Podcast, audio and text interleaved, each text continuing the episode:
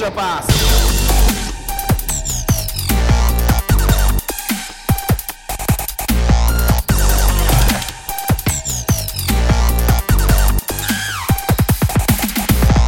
皆さんこんにちはエクストラパスポッドキャストですズボンです日本一スタッツを取る仕事、慎太郎でございます。よろしくお願いします。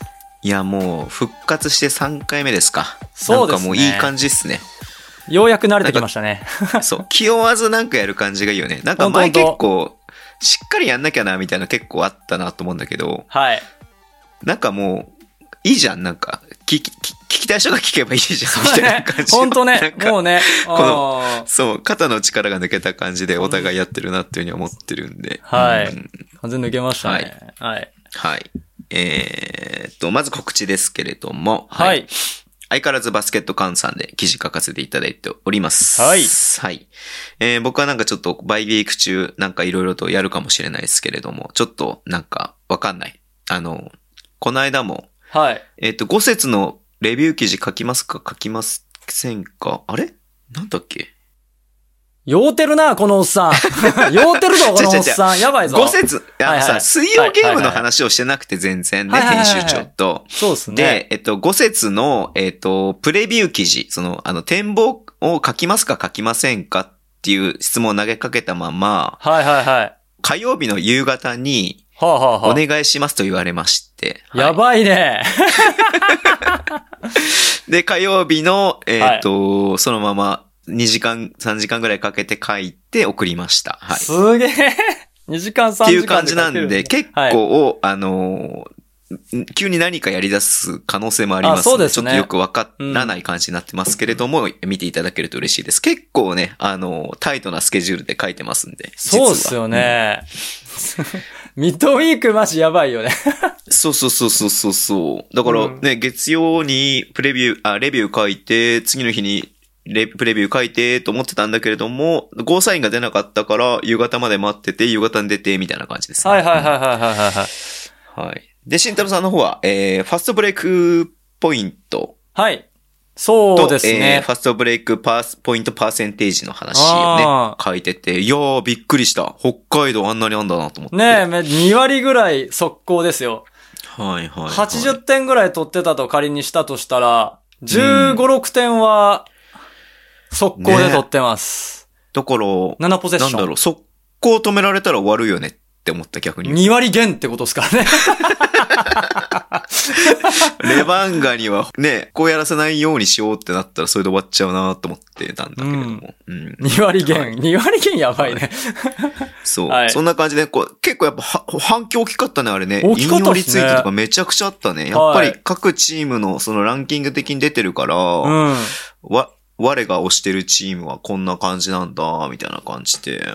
面白かったです。ね結構分析い、なんだっけな、カブレラさんとかめちゃくちゃ分析してましたよね。あの、うん。ペースは、FE 名古屋は速攻多いけど、ペースはそんなに高くない。これマジなんですよ。これ本当にそうで。はいはいはいはい。真ん中よりちょっと低いぐらいじゃなかった？ペースっつって。だけど、速攻による得点の。の割合は早いから、あのーキュンってなったら早いっていうところがやっぱり、あるそれってなんか素人目線で思っちゃうんだけど、その、しっかりセットを組むときと、はいい、けるときはガンガン行くみたいな感じの割、うんその割合が半分ずつぐらいみたいなイメージなのかな？えっとね、なある、これ僕もちょっと調べてみたんですよ。そしたら、あるもの、あることと相関があって、はいはい、はいうんちょっとそのあたりもね、なんか今後記事にできたら面白いなと思ってますね。うん。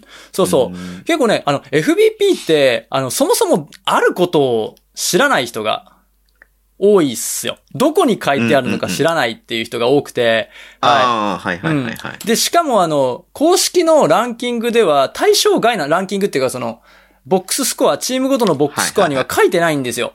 ランキングできないんで、うんうん。意外にこうし、こう反響があって、今確か、えっと、バスケットカウントさんの記事ランキングでは4位か確かに、あ、そうだね。5位ぐらいに行ってたんで、本当にこの数字数字の記事なのに反響あって面白いなと思いました。いやいやいや、めっちゃ面白かったよ。うん励みになります、本当に。ぜひ皆さんね、見ていただければと思いますんで。はい。はい。まあ残念ながらね、ズボンさんほど、あの、頻度が高くなくて、まあ月にあ、いやいやいやいや。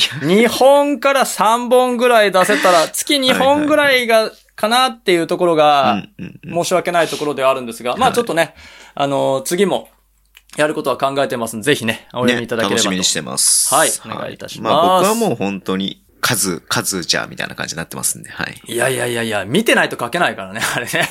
そう。んまあその書くの自体はさ、そんなにさ、文字数としてもないんだけど、結局見てないと書けないっていうのはやっぱ一番なんだよね。そうですよね。そこに時間を使うからね。まあそうそうそうそうあの内内情だから別に言わなくてもいいことなんですけれども、うんはい。うんえー皆さん、なので、あの、僕たち頑張ってますんで見てくださいっていうだけはい。です。よろぜひお願いしくお願いします。はい。じゃあ、ニュースでいいですか？はい。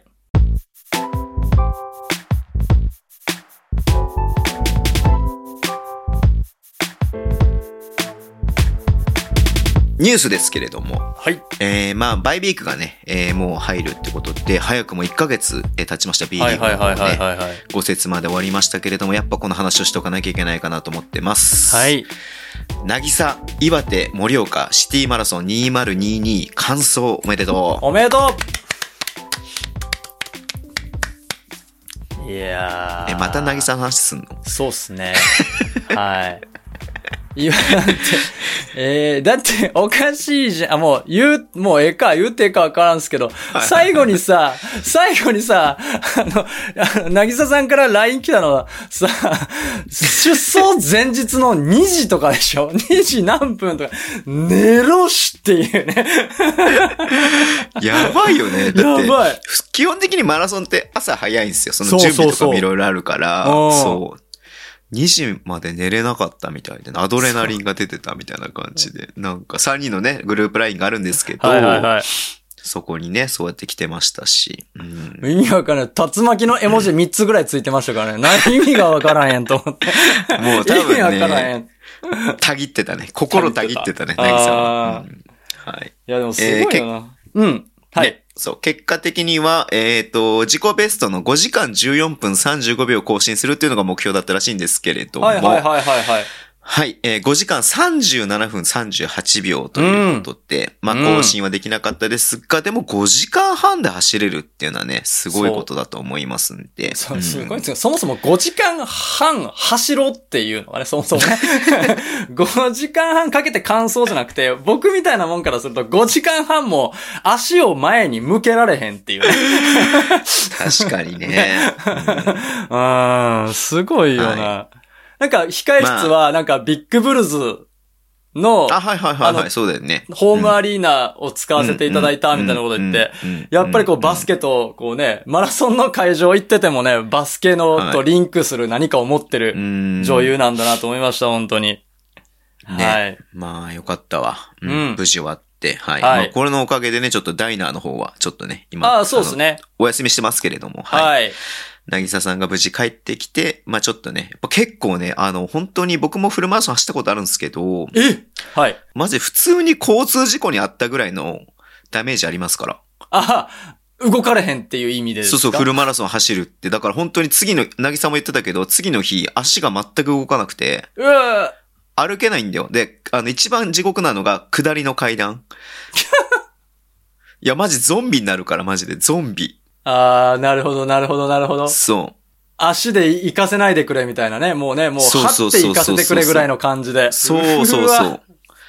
なんでまあちょっと、その辛さは僕は分かってるんで、まあ、なぎささんちょっと、ええまあもちろんです。なかなか回復しないとは思うんで、まあはい来週でいいかなっていうのは僕も思ってますんで。そうですね、んコンディション調整していただいてから。そう。はい。僕なんて本当頑張りすぎちゃって、毎回必ず熱出てたからね。その日のうちに。あ、そうなんすね。走り終わると。そうそうそう。フルマラソン走り終わった後は絶対熱出てた。うん 熱出寝込んでた。ああ。そう、寝込んでた、寝込んでた。体がもう、もう、き極限まで疲れて。そうそうそうそうそうそう。あと交通事故と一緒ですよ、マジで。うんーいや、怖っ、すいません。はい皆さんマラソン走りましょょうね。う。はい。なぎささん、おはい疲れ様でした。お疲れ様でしたはい。じゃあ今日何やるんですか？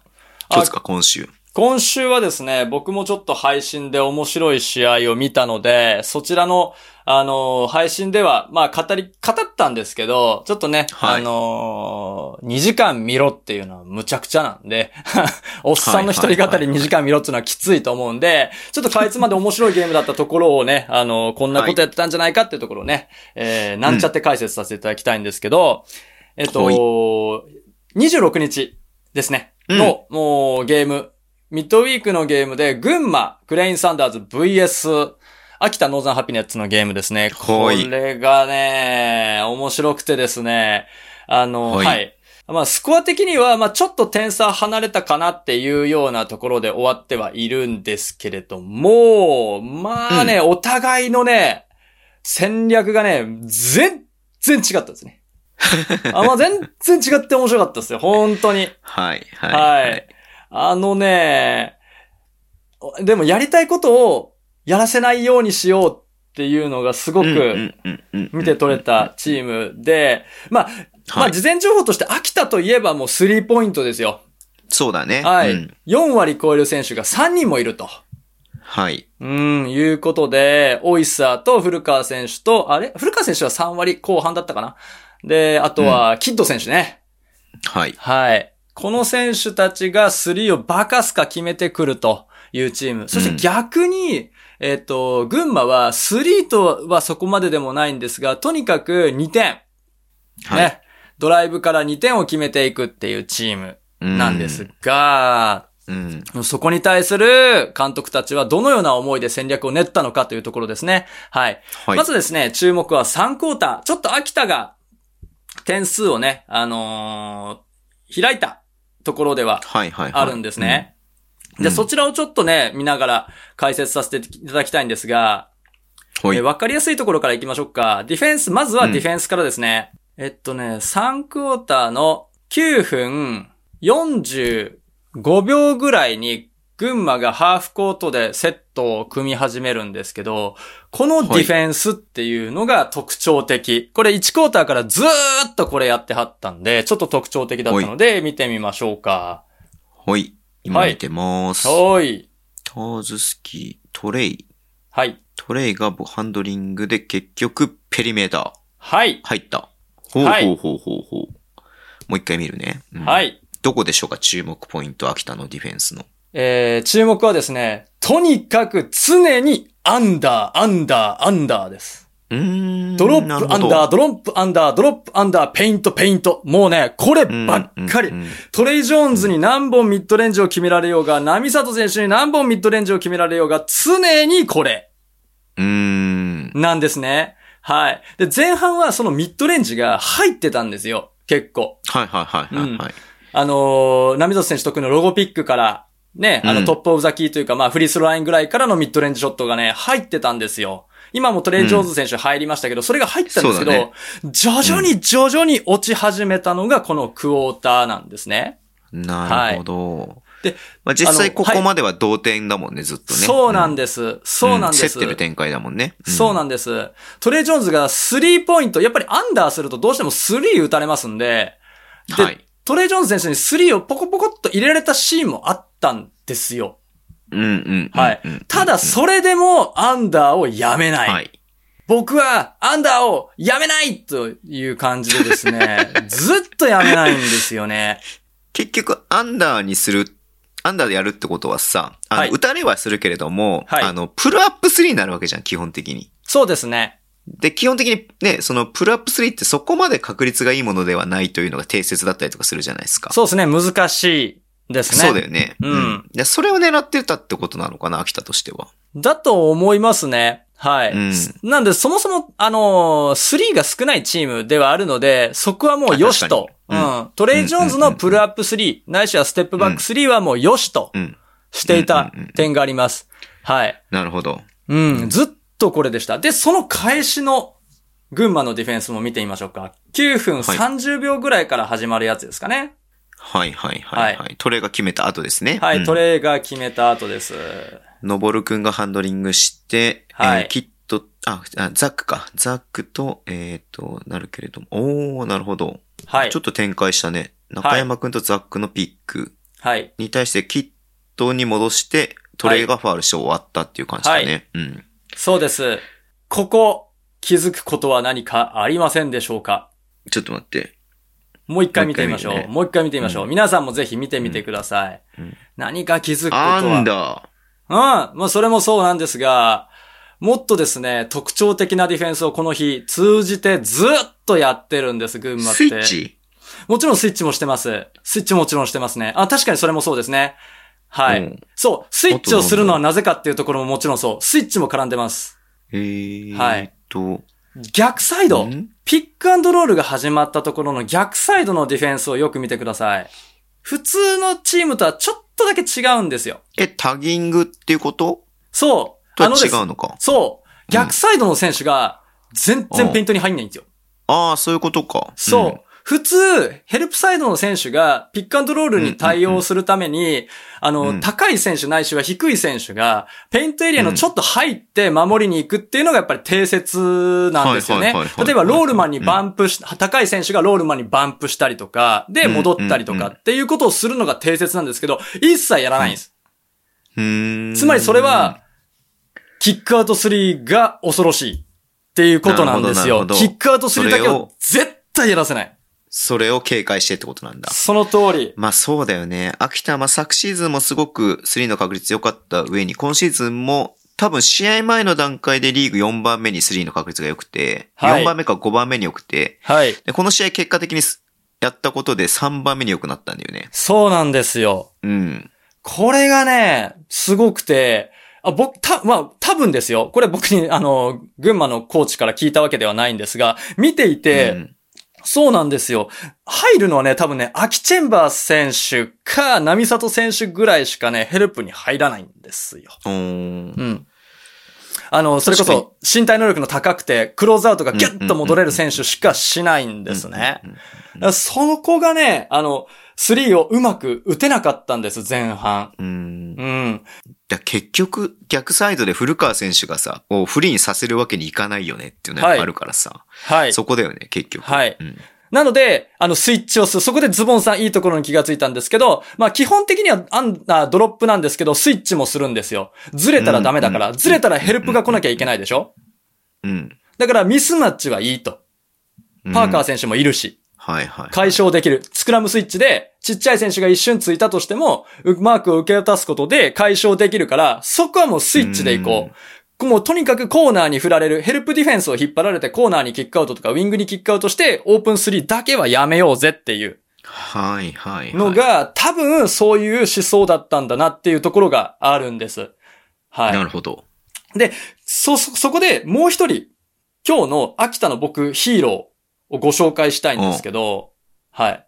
私的、慎太郎的ヒーローは、えー、ナンバー、秋田のですね、ナンバー00、スティーブ・ザック選手ですね。はいはいはいはい。ではですね、そこの特徴的な何を、どこを言ってるのかっていうところ、まあもちろんディフェンスなんですけど、そこちょっと見ていきましょうか。うん。えっとですね、ちょっとだけ進めまして、8分30秒ぐらいに合わせられますか？?3 クォーえっと、ター残り3 8分。クォーター8分30秒。はいい。8分30秒。ちょうどその、ちょうどそのぐらいです。今すぐ会いました。はい。はい。えっと、群馬のオフェンスでいいかな？そうです。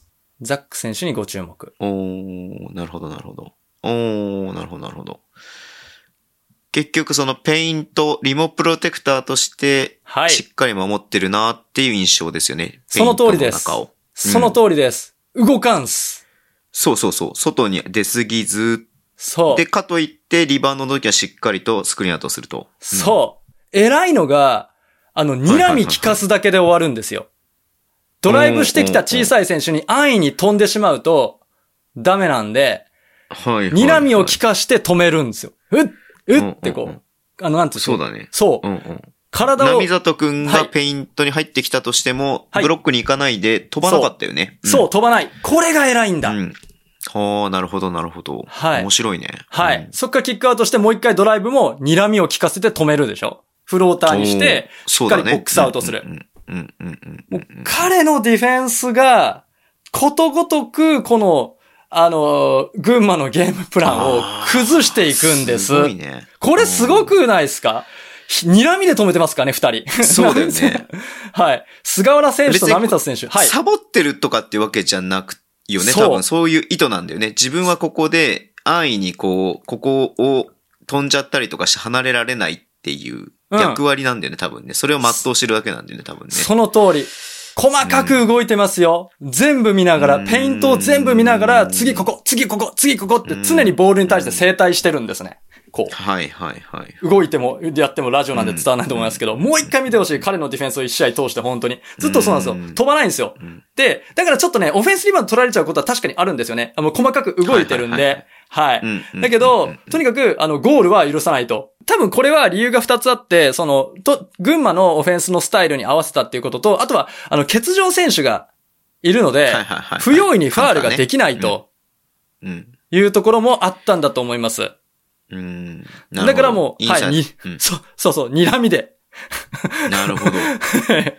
これね、まあ、とはいえ、まあ、後半になってくるとやっぱり疲れが出てきたのか、トレイ・ジョーンズ選手にバシバシ行かれるんですけど、あの、僕は配信しながら、おザック選手が待ってるところに行く、行き続けるなって思ってたんですけど、それがね、あ決まるんですよ。なるほど。タフなショットを決められ始めてるっていうところがあって、後半ちょっともつれたところがあるんですけど、うんうん、ここをね、ぜひね、あの、褒めてあげてください。秋田ブースターの皆さん。いや、これはすごいね。うん。そう、すごいですよね。うん。うん。うんそれね、全部ね、こう、綺麗なんだよな。もう常にね、こう、全部のね、ショット、ほぼ全てのショットに、あのープロテクションというか、コンテストしてるんじゃないかぐらい。そうね。うん、なんですよ。で、秋田の反撃は、まあ、だいたい7分ぐらいから始まるんですけど、あの、セットで3が打てないならトランジションで打てばいいじゃないということで、はい。そっから秋田が急にペースアップするんですね。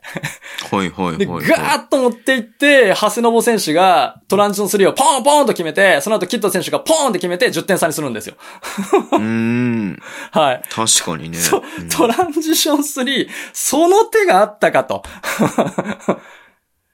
いや、でもここまで来れば本当にスリーポイントチームですよね。トランジション3を明確に狙って決めて流れを持っていけるっていうのはもう完全なスリーポイントチームの証だなってうん思いました。はい。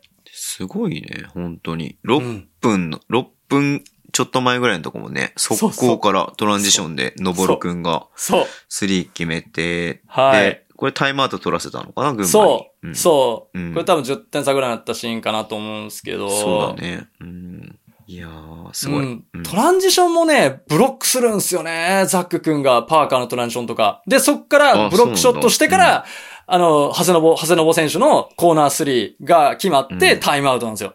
これも全部、あの、ザック選手のペイント、リムプロテクションから始まっとるんですねうん、。うん、うん、うん、うん。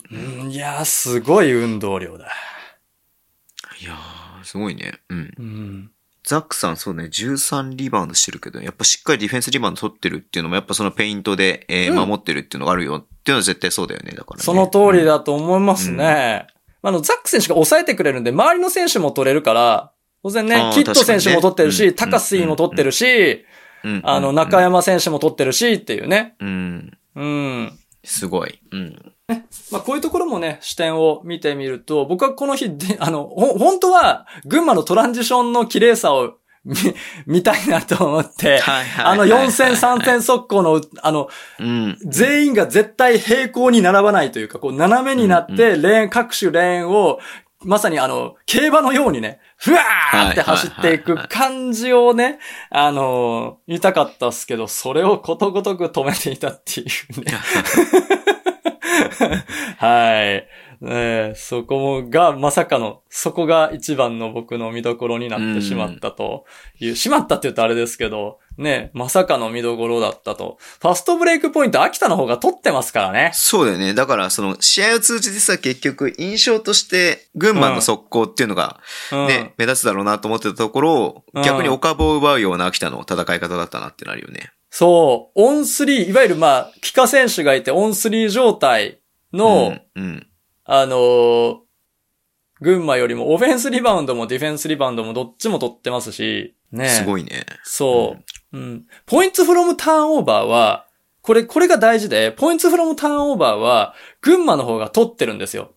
はいはいはい。ちゅうことはよ、ターンオーバーのシチュエーションって一番速攻が出やすいシチュエーションじゃないですあか。あ、はいはいはい。にもかかわらず、ここが11点しか取れておらず、秋田より低いっていうところなんですよね。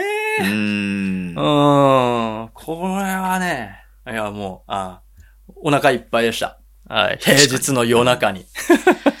いや、いいゲームでしたよね。いいゲームでしたまあちょっと僕も現地に行きたかったんだけど、ちょっと行かなかったんでね。はいはいはいはいはいはい行けばよかったなと思うし、まあ、群馬は負けちゃったけどね、行けばよかったなと思う試合ではありましたね。うん。うん。見どころはたくさんありましたよ、本当に。そうね。古川劇場もありましたしね。あの、そうねあの、駆け引きっちゅうかさ、あの、何コーナーをさ、止めようってディフェンスしてるじゃないですか、群馬って。はいはいはい。だからね、ボール受けたらね、ボール受けてもね、必ずドライブでミッドレンジとかなんですよ。うん。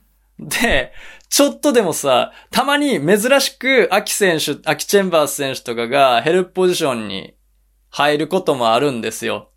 で、そうなるとアキチェンバース選手は絶対にこれ俺ヘルプポイポジション入っちゃったって思ってるじゃないですか。はいはい。だから、コーナー3を常に頭に入れながら、キックアウトを頭に入れながらディフェンスしてるんですよ。うん。でもそこをね、バックドアカットするんですよ。いや、もうやめたれや、と思って。見てたやん、ずっと。この試合の空気分かってると思って。群馬さんのやりたいこと分かってるっていうね。確かにね。ここ、ここ、潜在一遇のキックアウト3のチャンスを捨ててバックドアするとか一番やられたくないそこと思って。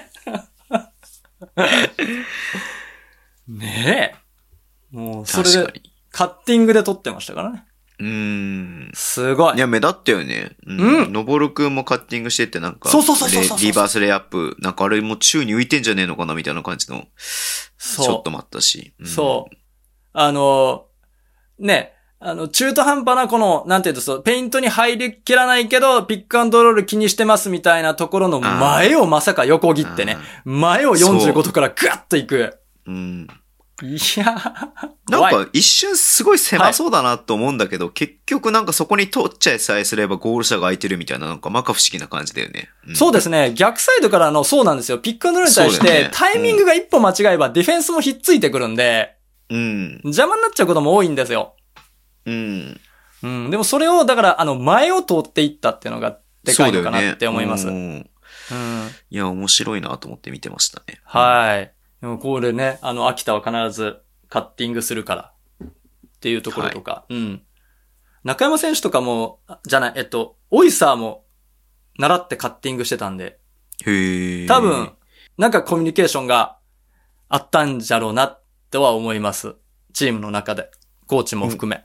うん。なるほど、なるほど。はい。はい、そんなところでした。ありがとうございます。めちゃめちゃ面白かったです。またちょっとね、あの、改めて僕もこの試合見直しておきたいと思います。はい。はい。ぜひ。じゃあ、お便りがね、二つ来てるんで、ちょっと読もうかなと思うんですけれども、えー、ズッポンさん、慎太郎先生、こんばんは。今週も懲りずにメールをするヘビーリスナーのオニョです。先生はやめてください。ありがとうございます。先生、大先生ですからね。はい。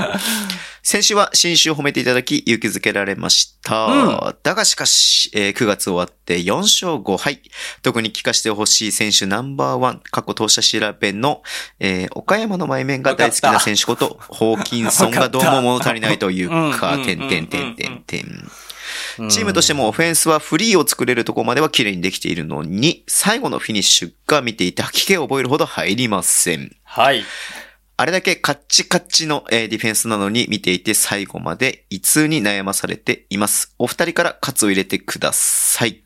それか、シュートが入るようになる良い滝を知っていたら打たれてくるので教えてください。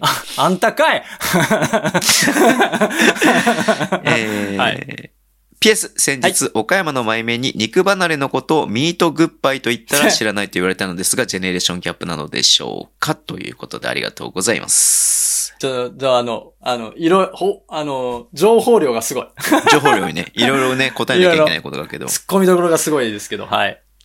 や、まあ、これに関してはさ、もうなんうんか、ショット入る入らないはさ、もうさ、まあ、いい形作れてんだったらさ、もうね、どうにも言えないもんね。だってね。何も言えもう僕たちが何も言えないもんね。うん。ただ、ごめん、ただ、新州のオフェンスはホーキンソンのポップアウトにかかっとるよ。あ確かにね。うん。岡田選手とかがさ、ね、あのはいはい。ー気持ちよくドライブして、マクヘンリー選手とかが作ったコース、ね、気持ちよく入れるかどうかっていうのは、ポップアウトにかかっとる外の開いたストレッチ4にかかっとるところはやっぱりあるので、今確か31%ぐらいですね、3がね。そうですね。まあ、うん昨シーズン、その前のシーズン37%やばかから38%ぐらい。やばかったねはい。3割台後半だったのが、えーっと、31%なんでね。やっぱちょっとだいぶここは差があるよね。うん。そうですね。数打ってて3割8分とかうん。ですから、うんここはね、いや、ちょっと、計算外なのかなと確かにね。思うんですけど、でもそれって、ズボンさんもおっしゃっていただいた通り、あの、ある意味チャンスではあって、あの、そこに頼らないバスケットっていうところをも、あの、うん。作り上げるチャンス、シーズン序盤に悪くてよかったな。これが後半やったら修正効かないんで、はいはいはい。うん。ここのタイミングで調子が悪いっていうところは、まあ、あの、良かったかなと思います。うん。良かったら、まあ、それがまず一個良かったことで、で、もう一個が、決定率がこ調子悪いってことは、離すんで、うんうんううんうんん。あの、打たせる可能性があるんで、そこで打たせてくれてるところで、あの、このタッチの感じというか、自信を深めていってもらうチャンスも。あるので、はい。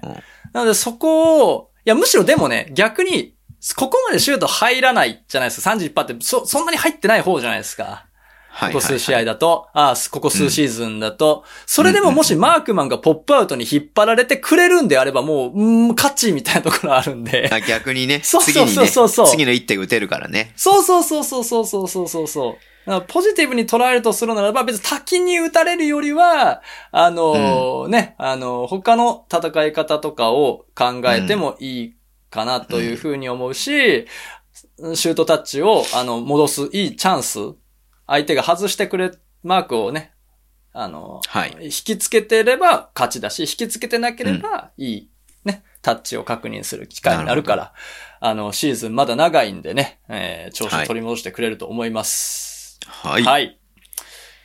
あミートグッバイはないっすよね。うん、そうですね。ミートグッバイは、うちの里では聞いたことがない。いや僕も初めて聞きましたね。そうですね。うん、確かに、多分、うまいこと言ってますけど。ああ、なるほどね。長野でしか言わないんじゃないのかな。そうですね。うんあの、グッバイミートじゃないですもんね。ミートグッバイってところがね。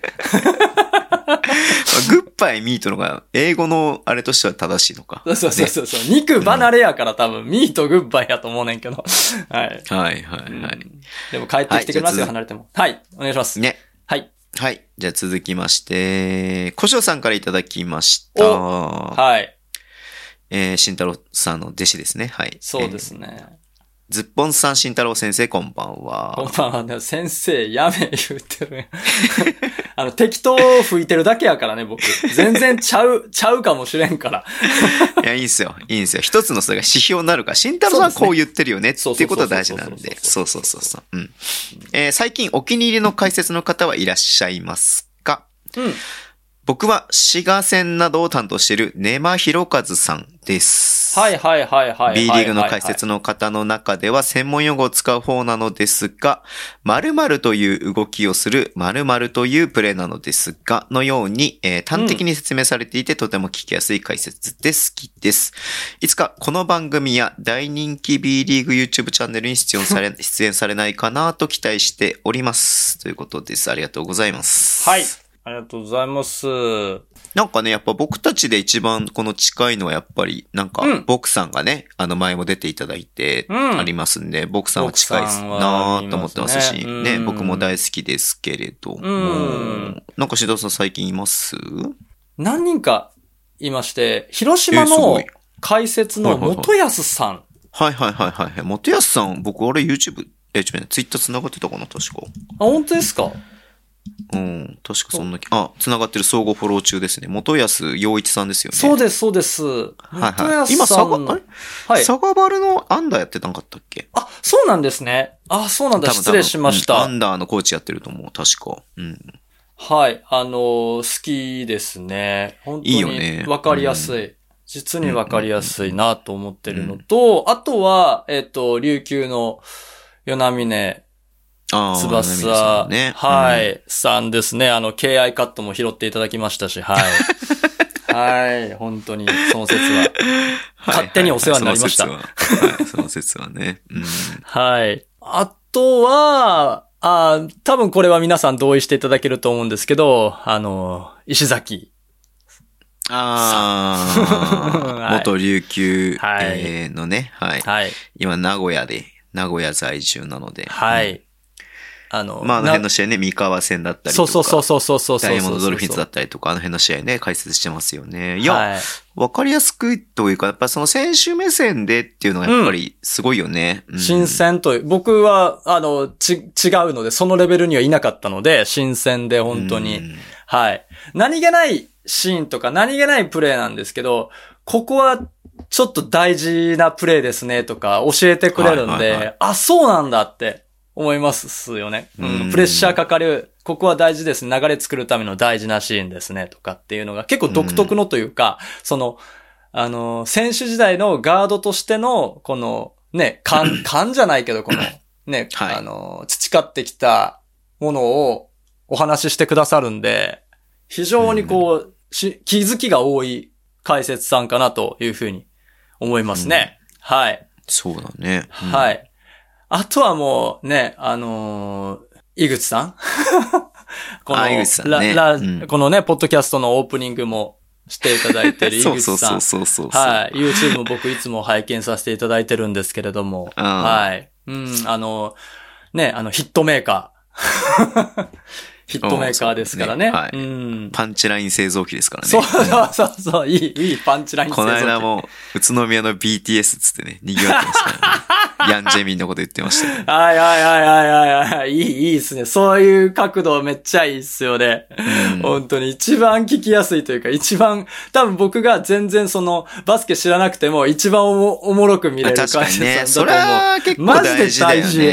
本当に。いや、めちゃめちゃ大事だよね、それは本当に。うんスッとこうまあ、あ聞ける。ったさん、あったさんもそんなようなこと言ってたんで、やっぱり。うんうんうんうんうんうんうん。結局楽しめない。ね、もちろんプレーってね、楽しむのが一番だけど、それをより面白くするのは、はい。実況解説のね、仕事だっていうのはやっぱあると思うんで。はいやっぱそこをより楽しませてくれる。しかもこうね、ご新規さんを楽しませるっていうのはすごく大事なことですよね。うん。うん、本当に、本当にあのー好きですね。なこの、皆さんは僕は結構聞いてうんますね。まあ僕基本的に実況解説はオンで聞くんですけど、基本的には。あのーうんうんうん僕の考えと一緒だったり違はいはいはいはいったりするのが面白いんで、うんうんうん。うん。答え合わせ的な感じで、そうね。そうそうそうそうそうそう。だからあの、あ、ああとあれだ、あの、青木さん。高橋青木さん青。木さんも素晴らしいですね。青木さん素晴らしいですね。う。ん。あのーこれ、ほんまに、ほんまなんで、初見なんです、あれなんですけど、あのーロゴピックのタイミング、僕が配信で言うタイミングと解説がおっしゃるロゴピックっていうタイミング、マジで全く同じでしたからね。あ、ロゴピックありましたね。あ、ロゴピックだっていうので、マジ完全モルかぶりしてましたから。うん。はい。あの、数少ない解説さんの中で、僕さんと、あの、青木さんは、はい、お話しさせていただいたこともある、はい、はい。はい、方なんで、はい、すごい勉強になる。ですうん。ね。うんうん。知識が深いですから。もう早く慎太郎さんの解説を楽しみにしてますんで。いやいやいやいや、はい。ぜひぜひ、あの、頑張っていきましょう。まず、あの、エクセレンスさんとかね、あのーこう、つこう、細い糸辿ってね。エクセレンスさん結構太いんじゃないかな、糸。あ、太めですか？いろいろいろと、いろいろと太い方じゃないかなと思うけど、ね。そうなんですね。もう全然、ははいい、手弁当で伺いますので。うんね、楽しみですね。い、や、本当期待してます。ありがとうございます。はい。えー、じゃあ、あれに行きますか。お、結構もう、立ってますね。もう45分話してるからね。うんはい、わかりました。行きましょうか。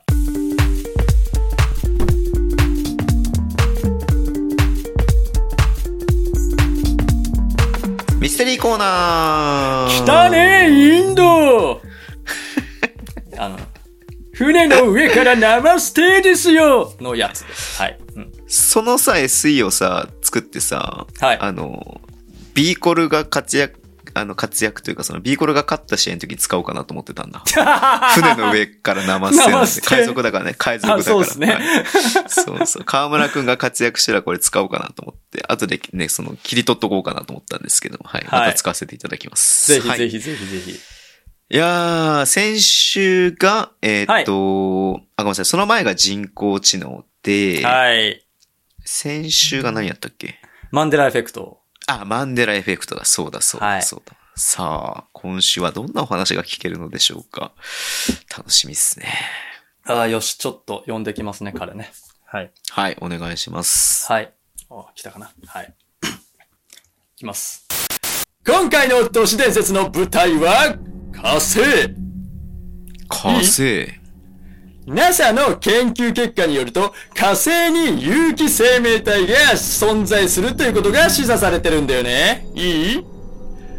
インド、そして北欧、ギリシャ、それぞれの神話において、戦いの神は必ず火星とリンクしてるんだよね。この事実が示すものは何なのかそれは核戦争。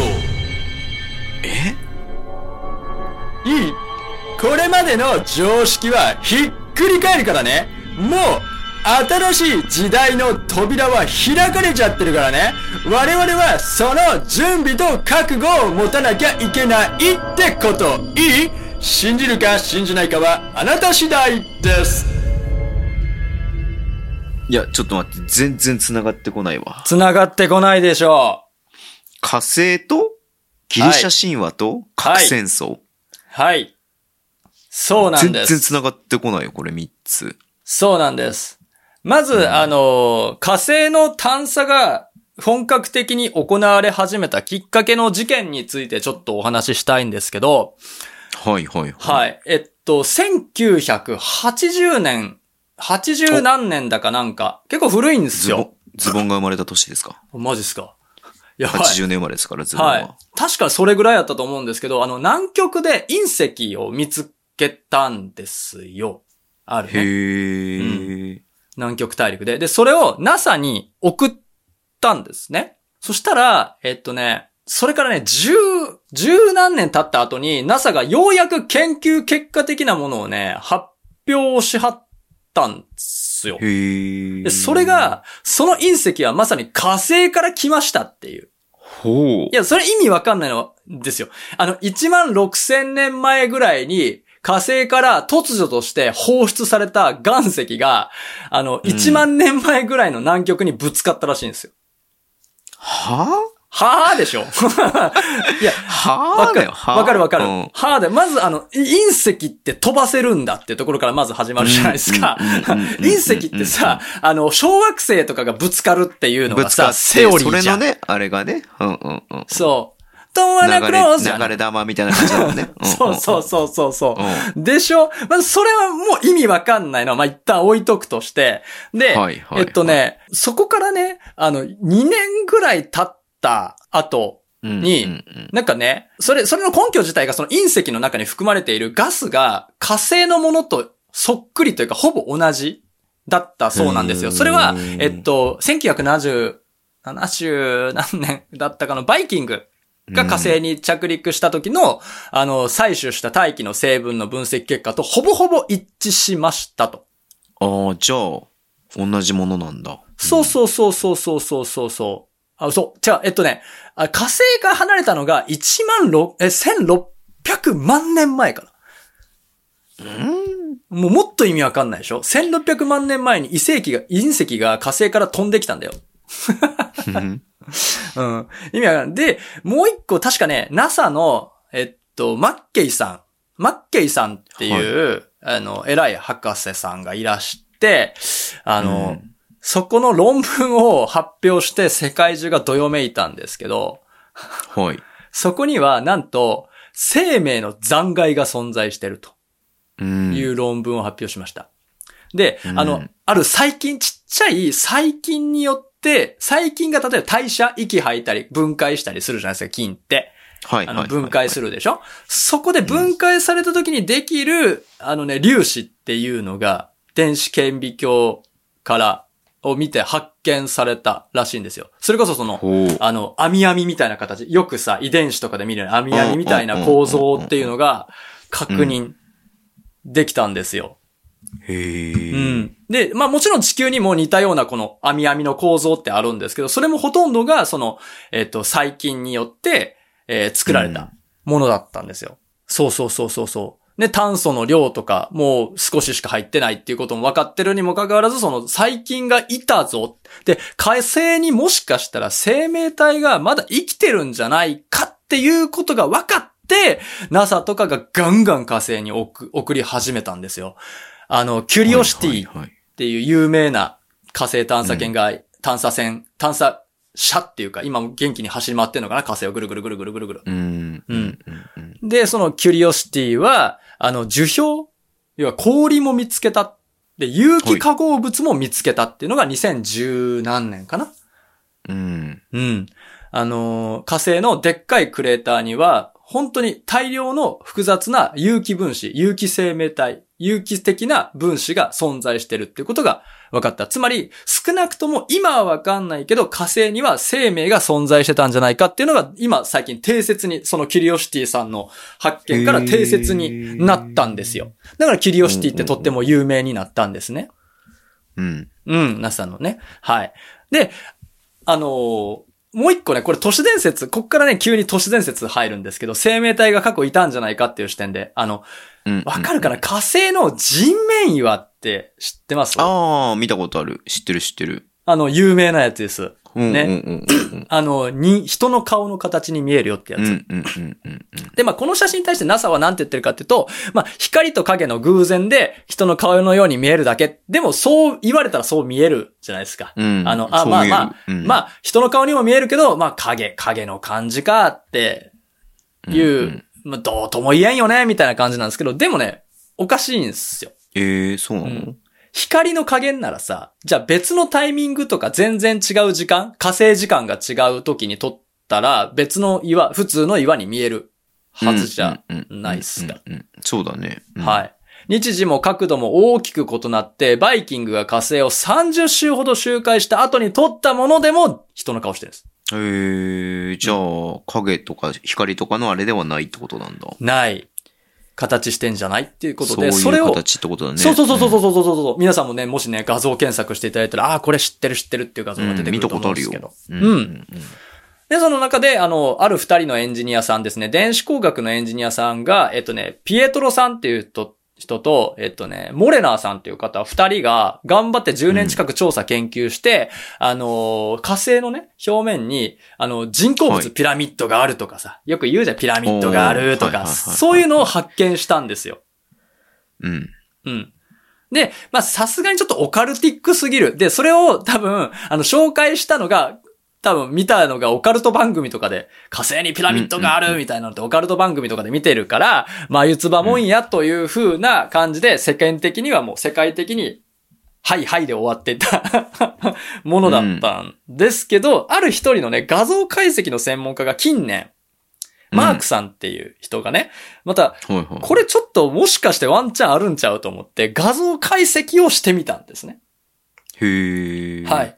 あの DM 技術って言って、あのモノクロ写真の、あの、灰色と黒じゃないですか、モノクロって。それの明暗から物体の標高とかをデータ化して3次元モデルを作るっていう最新のこのテクノロジーがあるんですけど。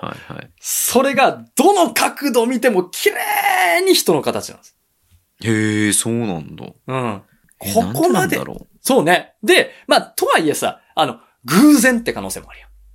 うもちろんもちろんありますね。もちろん。うん。たまたまそういう形になってるっていう。うんそうそうそうそう、偶然っていう可能性があるから、また別のね、博士が自然にできたものかどうかっていうのにも分析したんですよ。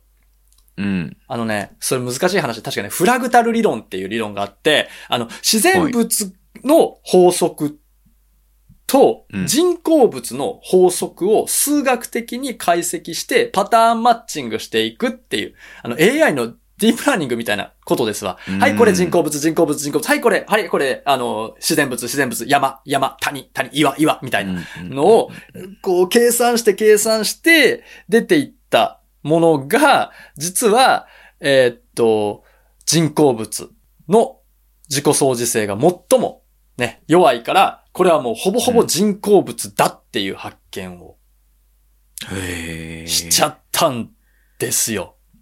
うん。はい。ね。で、これがまず、あの、ひあの、生命体がいたんじゃないかという説で、じゃあ、その生命体何してはんの、だって、ピラミッド的なものとか、あの、ラッシュモア山みたいなものを作れるぐらいの文明を持っている、ね、はい、はい、はい。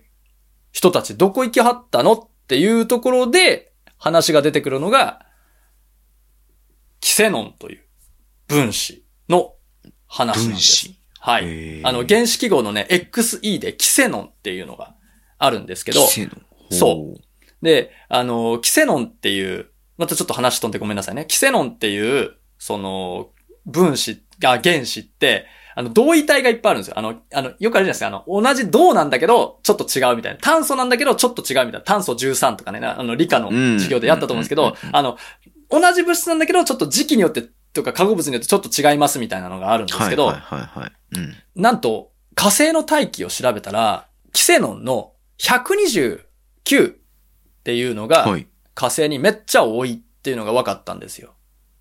へー。ここで科学に詳しい人がもしリスナーさんにいたら、おやって思うポイントなんです。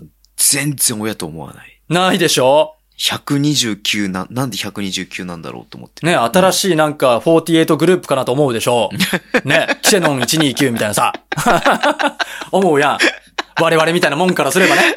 あ、アホみたいなもんからすれば。そうなのやん。ね？そうだね。うん。ごめんね。むせさせちゃってごめんなさいね。大丈夫、大丈夫。面白かっただけ。でもそのキセノン129って、こっからすごいこと言うんですけど、地球でも、ある時期を境に増えたんです。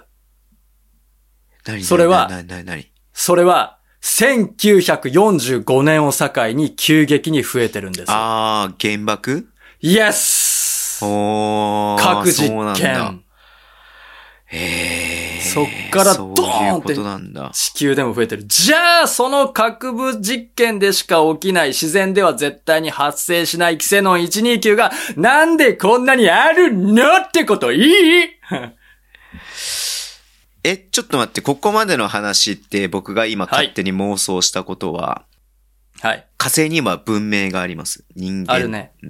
で、そしてそこでは核が用いられていて、はい。え何かしらの戦争だったりとかが起きていて起、きましたね。多分。地球よりも先にそれを経験している星なのかなという妄想でございますけれども。そうなんです。さあ、うんそこで、じゃあ、火星が住めなくなっちゃいました。ね。はいはいはい。もう、もうちょっと詳しい話すると、火星ってあ真っ赤じゃなくて、すごい黒い部分があるんですよ。うん黒い部分、影みたいな黒い部分が。ちなみにそこが、一番、キセの129が大きいんです。うん？もう星をえぐるぐらいの威力の核爆発がその何箇所かで起きとるんです。もう赤い星が黒くなるぐらい。ね。でそうなっちゃったら、それぐらいの科学技術を持つ人たちが、もう星が住めないってなったら、うん。どうする？他の星に移る。ですよね。だってですよね。ね、サイ、サイヤ星もさ、やっぱりもうね、はいそう。フリーザによってねフリー、ザに。滅ぼされたから、もうそれこそだから地球にも来ますし、ナメク星にも行きますし、ねなるじゃないですか、サそうイヤ星も。そうなるじゃないですか。うん。うん。で、二つルートがあります。一つ。他の星に行くね。あそうだね。うん。二つ。地下に潜る。うん。ちなみに、冒頭に説明した隕石からは、このキセノン129、ほとんど採取されませんでした。え？どういうこと？どういうこと？つまり、地表にしかこのキセノン129は存在しない。地下にはは、ない。ということは、つまり地球、その地表面で何かどでかいことが起きて、地下が安全。ね。なるほど。そっから謎に石が飛んできた。うん。地表からポロってわけわからんくって、知らんわからんけど、ポロって取れて地球に向かってきたんであれば、キセノン129がめちゃくちゃ含まれてるはず。うん。でも含まれてない岩石が、謎の技術によって飛んできました。ちうん地下から。うん。ということは、二つルートがある。地球にやってきたっていうルートと、火星の地下にそのまま住んでるっていうルート。ありますよね。ラピュタと、地球の。前もやったよね。うん地底人の話。そうなんです。南極だっけ？北極だっけ？入り口があるっ。ていう。入り口がある。ね。うん。地底にいる。火星の地底には生命体がまだ存在してるんじゃないかっていうことが示されます。じゃあ地球に来た人たちはどうなったのっていうと、さっきの話、中国とかインドの先生術では火星はもう死と薬剤の星なんです。へーそうなんだ。そう。北欧神話では、なんとですね、えー火星は、えっ、とね、戦争の神テュールはい。の星な。なんです。うん。ギリシャ神話においては、えー有名ですよね。戦いの神アーレス。うんアレスですね。うんうんローマ神話においては、軍神マルス。今のマーズの語源ですよね。マルス。はいはいはい。M-A-R-S。そうそうそうそうそうそうそう、マルスっていうのが、軍神マルスが象徴とされる星なんですよ。なんで、なぜ、世界各地で火星のことは戦争の星と呼ばれているのか。うん。それは、火星由来の生き残りの人たちが地球にやってきて伝えた。うん。もっと突飛な発言するよ。うん。じゃあその人たち今、どこにいるの？え？地下にいるんじゃないかって。おー、え、じゃあ前話したあの地底人の話と繋がってくるっていうことですか、繋がってくるって話。いい？これまでの常識がひっくり返るからね。もう、パンドラの箱は開いちゃったの なんかそのさ、あの、はい。より、いはいすい ごめんね、ごめんね、普通のテンションでかな返しちゃってはい申し訳ないけど、はい。知能が高いみたいな話したよね、その地底人に関して、前の時に。はい。はい。え？地底人イコール火星人？この話を聞いて僕はそこが繋がってまいりました。なるほどね。面だ白いね。って火星の地底に人が入れたと仮定するなら地球の地底に入れない理由はないよね。確かに。うん。うん。どうですかこの説。学会で発表した方がいいと思いません？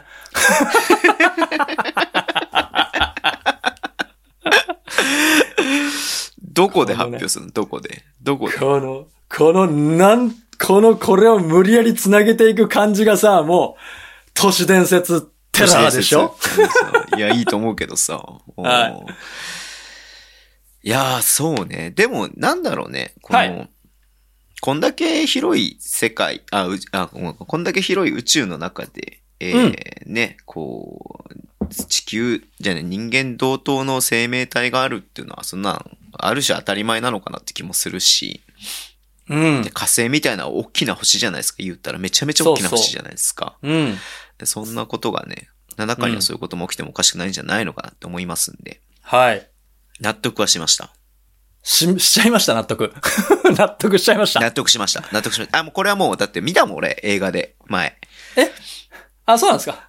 あ、そう、あの、マーズアタックっていう映画でね、あの、あ火星人いましたから。あ、はいい、そうですね。いましたからね。そうでした、そうでした、そうでした。来ます、来ましたか 来ますか？いまいましたうんそういましたからいましたからね。いました、うんもう、もうそう、10、10代の子もいましたから、もうは。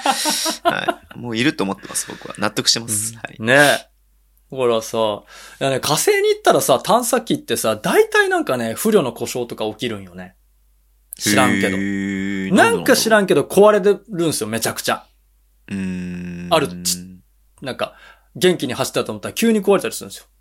なんかその辺もね、なんか怪しいなと思ったりとかしてね。うん。うん。ねえ。そうですかね、皆さん、ちょっと、あの、寝る前に何かこうね、お思い考えるきっかけになればとはい。思います。はい。ありがとうございました。ありがとうございます。めちゃめちゃ面白かったっす。いやーか、いつか行けるんだろうな、火星とかもな。ねえ、いけると思いますよ。い、大丈夫ですか？火星行って。それまで、それまでは死にたくないなと思います。はいテラフォーマーズの世界になってやばいですよ。ね、ほんとそうだよね。うん。いや、もっとやばいのがいるかもわかんないんですから、地底に。えー、うん、ね。怖い怖い怖い。知的な生命体が。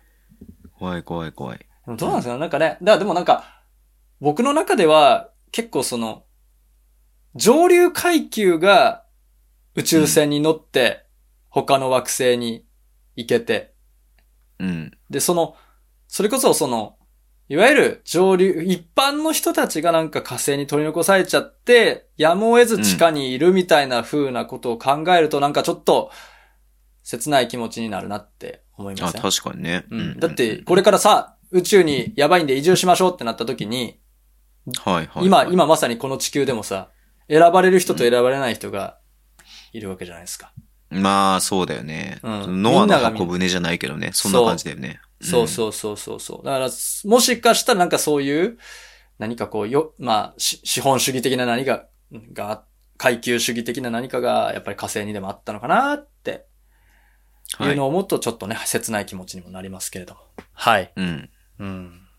か地球人を恨ん恨んだりし、してる可能性も、なんかね、なるほど。あるなって思っちゃって、ちょっとなんかかわいそうな気持ちになりましたけども。はい。うん。うんこんな空気にしてやりましたよ。ね。なんかちょっと。いや、難しいな。それは本当なんか、何かしらの決断を迫られて、っていうそところで。うん。う。うん。まあ、まあ、僕なんて一番もう最下層の人間なんでそんなのもうすぐペンって一番最初にそう、ね一番最初に、そうそうそう、あの、はい、排除されますね。そうそう。チケットのクリックが間に合わんよ。もうチケットのクリック。間に合わへん言うて。はい。はい。ありがとうございます。じゃあ、ありがとうございます。えーっと、じゃああれですね。いつものやつでお願いします。えーっと、はい。えー、私事で大変恐縮なんですけども、あの、5歳の息子と、この間1歳になりました娘がおりましてですね。はいはい、おめでとうございます。ありがとうございます。あの、結構多分、あ、ちっちゃい赤ちゃんがいるあ家あるあるやと思うんですけど、僕が、髪切って帰ってきたら誰かわからんでギャン泣きするみたいな。え？え？そうなんだ。いや、はいうちなかったな。うん本当ですか、うんなん、か、僕もちっちゃい頃やったらしいんですよ。あの、僕の父親にね。へーあの、誰、知らん人が帰ってきた言うて、泣泣いちゃったことがあったらしいんですけど、で、それでね、む、息子がね、5歳の息子がその、あやすんですよ。パパだよ、パパだよって言って、大丈夫だよ、パパだよって可愛いじゃないですかね。うん、泣かないで、パパだよって言うんだよ、言うんですよ。で、さ、ただね、ただ、まパパだよ、東京のって言った瞬間、なんか家庭がピシッっていう空気になりました。どういうこと？東京の？なんで東京の？東京以外にもいるってこと？はい。ななんか知らんけど、なんか、ピキッとなりましたね、空気がね。うん。なりますね、それは。うん、ちょっと、はいちょっとだね、なりました。はい。See you guys! ありがとうございます。ありがとうございます。はい。いやー、いい感じですね、今週。いい感じでお疲れ様でした。